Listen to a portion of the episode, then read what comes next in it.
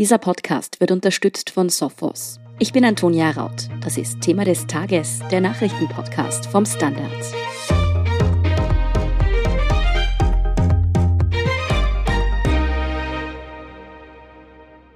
Mir geht's mit dem Lockdown nicht so gut. Eigentlich will ich schon in die Schule gehen, meine Freundinnen sehen.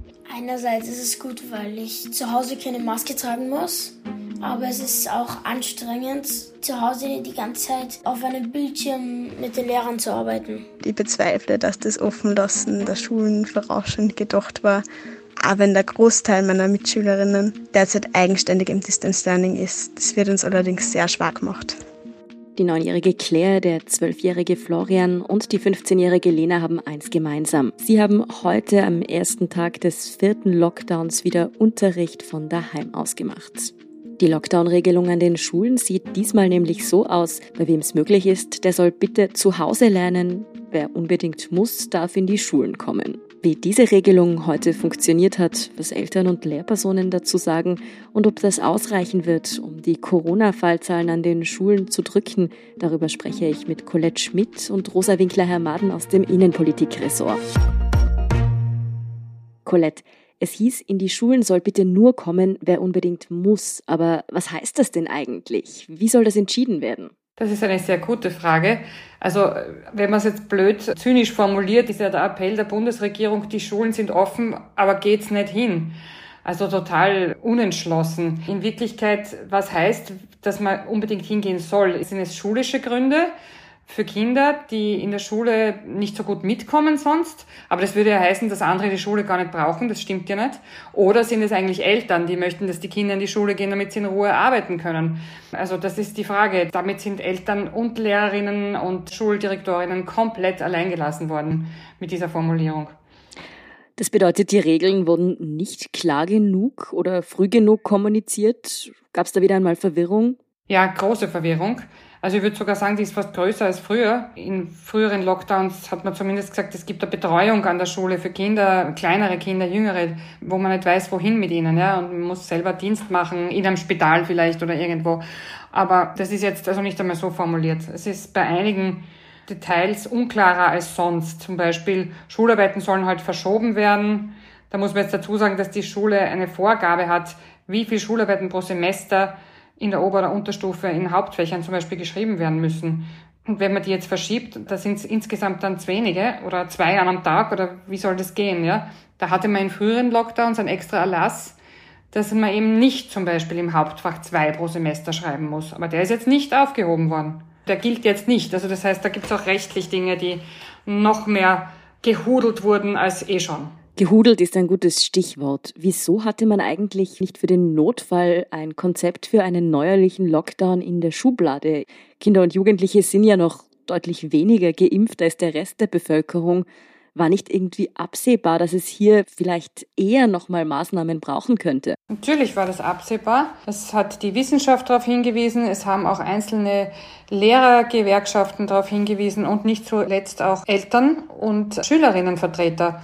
Es gibt seit heute einen Brief, einen offenen von 100 Schulsprecherinnen und Schulsprechern, aber auch Wissenschaftlern, Lehrerinnen, Eltern und Lehrern an den Bildungsminister Fassmann, an den Kanzler und an den Gesundheitsminister. Das ist nämlich interessant. Die fordern ganz klar 14 Tage total zu und Distance Learning, weil die sagen eben, man weiß das seit dem Sommer und vor allem, es haben sich bis jetzt 120.000 Pflichtschülerinnen und Pflichtschüler angesteckt mit Covid in Österreich.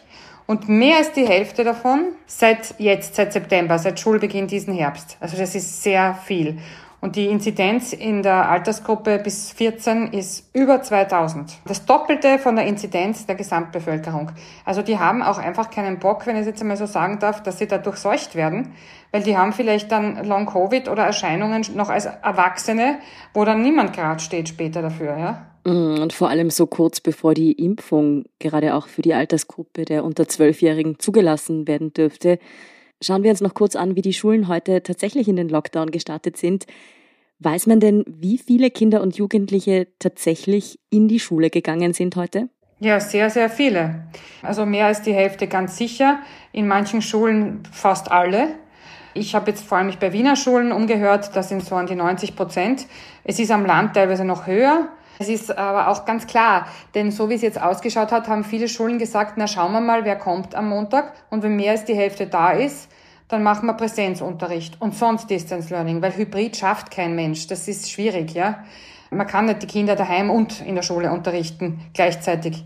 Und jetzt haben natürlich sich viele Eltern und Schülerinnen gedacht, naja, wenn ich jetzt mein Kind daheim lasse, damit wir diese unfassbar hohen Zahlen in Österreich runterdrücken, also mich solidarisch zeige, dann ist das auf Kosten des Kindes, weil dann machen die ihren Unterricht und er sitzt daheim und muss sich darauf verlassen, dass diese ominösen Schulpakete, von denen der Minister spricht, von denen aber die Schulen auch bis Freitag nichts gewusst haben, dass die dann kommen. Also Schulpakete, wo die zu Hause alleine oder selbstständig lernen sollen. Ja.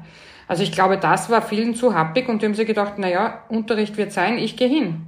Was sich dann heute wirklich zu Hause und in den Schulen abgespielt hat, darüber sprechen wir nach einer kurzen Pause. Bleiben Sie dran. Oftmals werden Cyberangriffe heutzutage als sogenannte Blended Attacks durchgeführt, die maschinelle und menschliche Angriffstechniken kombinieren.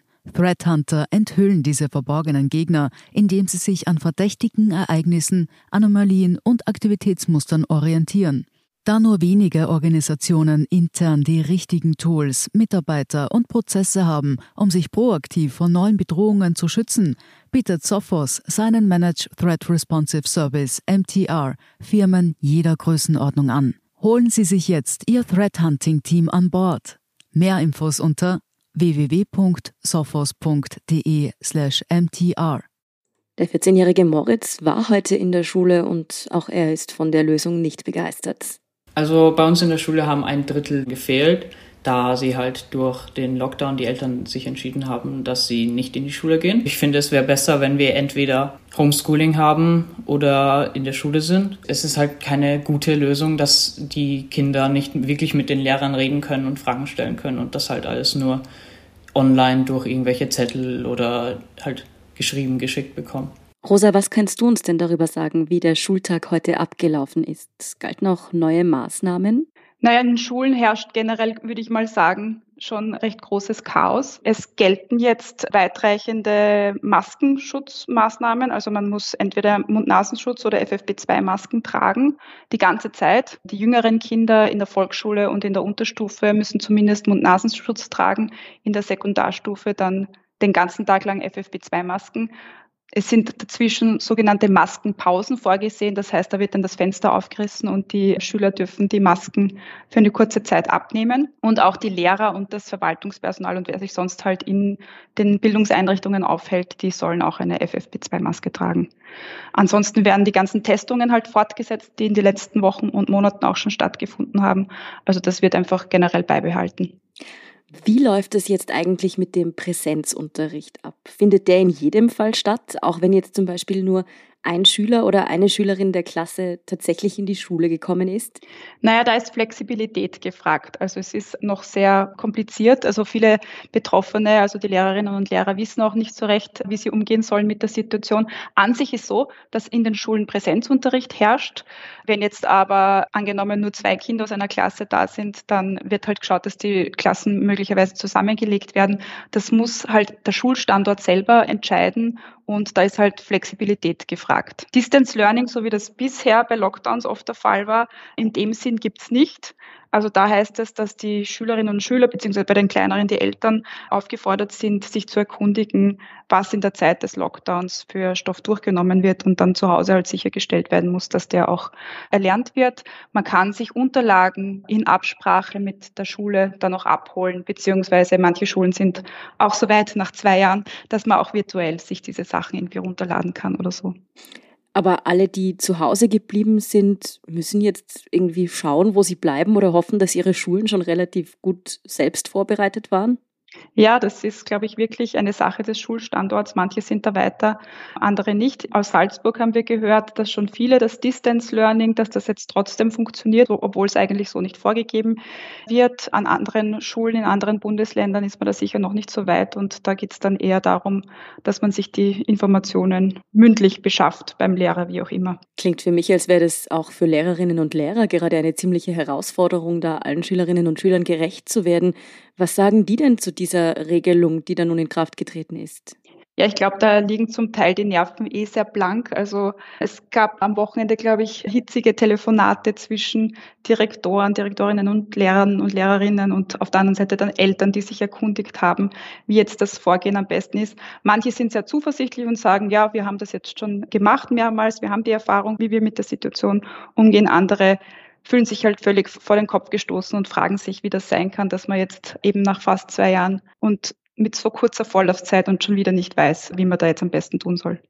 Wie geht's denn den Eltern jetzt damit? Ich meine, der Lockdown wurde erst Ende letzter Woche wirklich verkündet. Kennen die sich aus, was nun für ihre Kinder gilt? Ja, die Eltern sind, finde ich, in einer ganz schwierigen Situation, weil sie müssen jetzt quasi entscheiden, wie sie mit der Situation umgehen. Der Minister Fassmann sagt, die Eltern wissen, was am besten für ihre Kinder ist. Und das ist halt in einer Pandemie schon ein bisschen eine abwälzende Verantwortung, finde ich.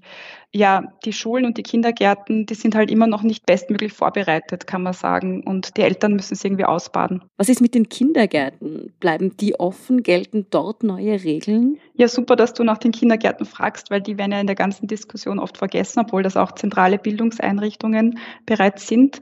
Was ich so gehört habe, also die Stadt Wien hat das auch ganz offen kommuniziert, die Kindergärten sind offen, jeder darf sein Kind bringen, wo Betreuung einfach gebraucht wird, wo der Bedarf da ist. Und ich glaube, das wird auch in den anderen Bundesländern soweit gehandhabt.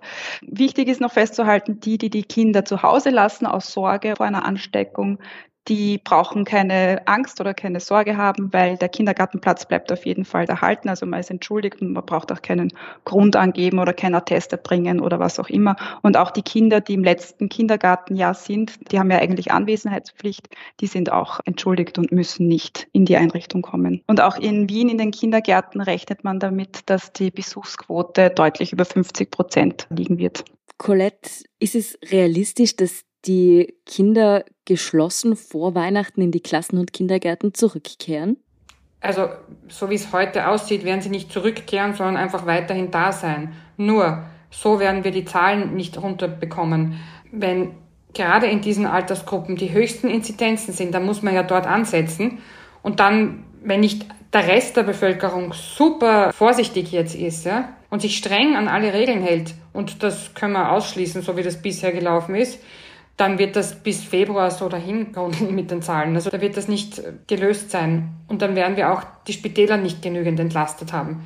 Insofern halte ich eigentlich diesen Vorschlag der jungen SchulsprecherInnen, dass man 14 Tage ganz zumacht, damit man dann für das restliche Schuljahr im Präsenzunterricht bleiben kann, für äh, ganz äh, vernünftig. Im Übrigen fordern die aber auch, dass es Sonderbetreuungszeiten für Eltern gibt. Also die haben das schon ganzheitlich sich angeschaut. Vielen Dank, Colette Schmidt und Rosa Winkler-Hermaden, für diesen Überblick. Gerne. Dankeschön. Wir sind gleich zurück. Oftmals werden Cyberangriffe heutzutage als sogenannte Blended Attacks durchgeführt, die maschinelle und menschliche Angriffstechniken kombinieren. Threat Hunter enthüllen diese verborgenen Gegner, indem sie sich an verdächtigen Ereignissen, Anomalien und Aktivitätsmustern orientieren. Da nur wenige Organisationen intern die richtigen Tools, Mitarbeiter und Prozesse haben, um sich proaktiv vor neuen Bedrohungen zu schützen, bietet Sophos seinen Managed Threat Responsive Service MTR Firmen jeder Größenordnung an. Holen Sie sich jetzt Ihr Threat Hunting Team an Bord. Mehr Infos unter www.sophos.de/mtr. Und hier ist, was Sie heute sonst noch wissen müssen. Erstens, bei einer Weihnachtsparade im US-Bundesstaat Wisconsin sind mindestens fünf Menschen ums Leben gekommen, nachdem ein Auto in die Menge gerast ist.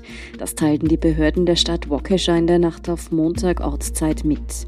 Mindestens 40 Menschen seien verletzt worden. Die Opferzahl könne weiter steigen. Eine verdächtige Person sei bereits in Polizeigewahrsam. Über die Hintergründe des Vorfalls ist derzeit noch nichts Näheres bekannt. Zweitens, in den Niederlanden sind in der dritten Nacht in Folge Proteste gegen die Corona-Auflagen in Gewalt umgeschlagen.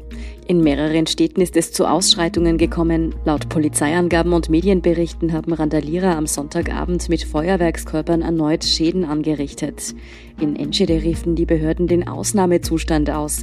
Auch in der belgischen Hauptstadt Brüssel kam es am Rande einer Demonstration gegen die Corona-Restriktionen zu Krawallen. Ebenso in Österreich hatten am Wochenende ja zahlreiche Menschen gegen die neuen Corona-Maßnahmen demonstriert, die meisten davon in Wien bei einer Demonstration mit bis zu 40.000 Teilnehmenden. Und drittens, nach dem Hubschrauberabsturz am Sonntag in Wiener Neustadt nimmt die Flugunfallkommission heute Montag Ermittlungen zur Ursache auf. Ein Helikopter von Strabag-Chef Hans-Peter Haselsteiner war beim Landeanflug auf den Flugplatz Wiener Neustadt Ost abgestürzt und in Flammen aufgegangen. Der Pilot kam dabei ums Leben. Haselsteiner war nur kurz davor am Semmering ausgestiegen. Er zeigte sich tief bestürzt und geschockt über den Absturz. Mehr zu diesem tragischen Vorfall und alles weitere zum aktuellen Weltgeschehen lesen Sie wie immer auf der Standard.at. Danke fürs Zuhören und auch all jenen, die uns auf Apple Podcasts oder Spotify folgen, uns eine nette Rezension geschrieben oder eine 5-Sterne-Bewertung hinterlassen haben. Und ein ganz besonderes Dankeschön gilt auch all jenen, die unsere Arbeit mit einem Standard-Abo oder einem Premium-Abo über Apple Podcasts unterstützen. Das hilft uns wirklich sehr, also gerne auch Freundinnen und Freunden weiterempfehlen. Verbesserungsvorschläge und Themenideen schicken Sie uns am besten an podcast.derstandard.at. Ich bin Antonia Raut. Baba und bis zum nächsten Mal.